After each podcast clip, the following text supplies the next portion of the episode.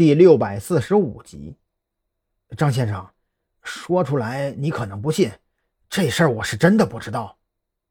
夏明如此说着，生怕张扬不满意，索性就随口扯起了幌子。呃，您先别发火，您听听我的分析。我这几天啊琢磨了很久，关于您上次问我的情况，我也有了些猜测。张扬微微眯起眼睛，也没有急着开口，静等夏明的下文。我是这样想的：山南市会不会有一批人由组织高层直接领导啊？而这批人并不在我的管辖范围之内，所以高层根本没有通知我。而您说的密室浮尸案，就是这帮人在高层的授意下所为。夏明的推断其实并非纯属杜撰。而是他的切身感受，在张扬出现之前，夏明就已经有所察觉，自己传达下去的命令总是会莫名其妙的有所延迟，却偏偏找不到原因。张扬听完夏明的分析，心中也是微微一动。夏明的猜测其实跟自己的直觉非常吻合，种种迹象表明，山南市绝对不只有夏明的人在活动。要么是另外一个组织，要么就是子午会的另外一批人。那么问题就来了：假设这一批人是同属于子午会管辖，那么到底是谁派他们来山南市活动的呢？他们在山南市活动的目的又是什么呢？监视夏明，还是另有更大的图谋呢？说一下你的判断，这批人可能是谁在邀功？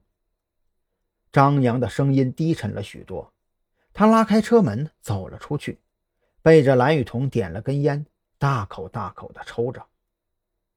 我刚开始也想过会不会是黑狼，可是我又琢磨了一下，黑狼没必要这么做。夏明这会儿已经是知无不言了，他觉得自己的生死其实就在张扬的一念之间。张先生。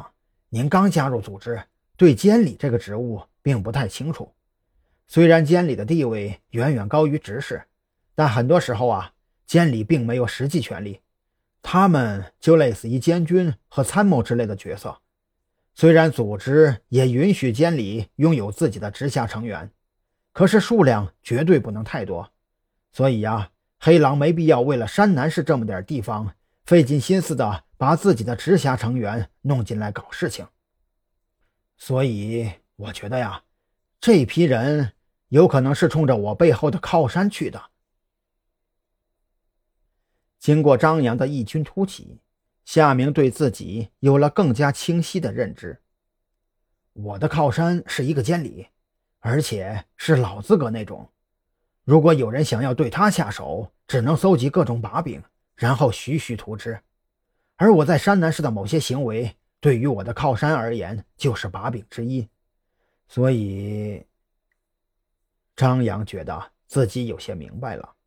夏明支支吾吾的说了一大堆，说白了就是有人要对他背后的人下手，但是又不好直接正面硬刚，所以就挑了他这个软柿子，派人来到他的地盘上瞎搞一通。然后借着针对夏明的名义扩大战果。如果事实真是如此，张扬甚至想要帮那个幕后黑手一把。子午会的内部不是铁板一块，这对特侦局而言绝对是个好消息。如果让子午会内部先乱起来，那岂不是事半功倍吗？但是没一会儿，张扬就忽然泄了气。如果子午会是那么容易自乱阵脚的，那么特侦局也就没有存在的意义了。永远不要因为一些莫名其妙的猜测就妄自轻视你的对手，这种行为在很多时候都是致命的。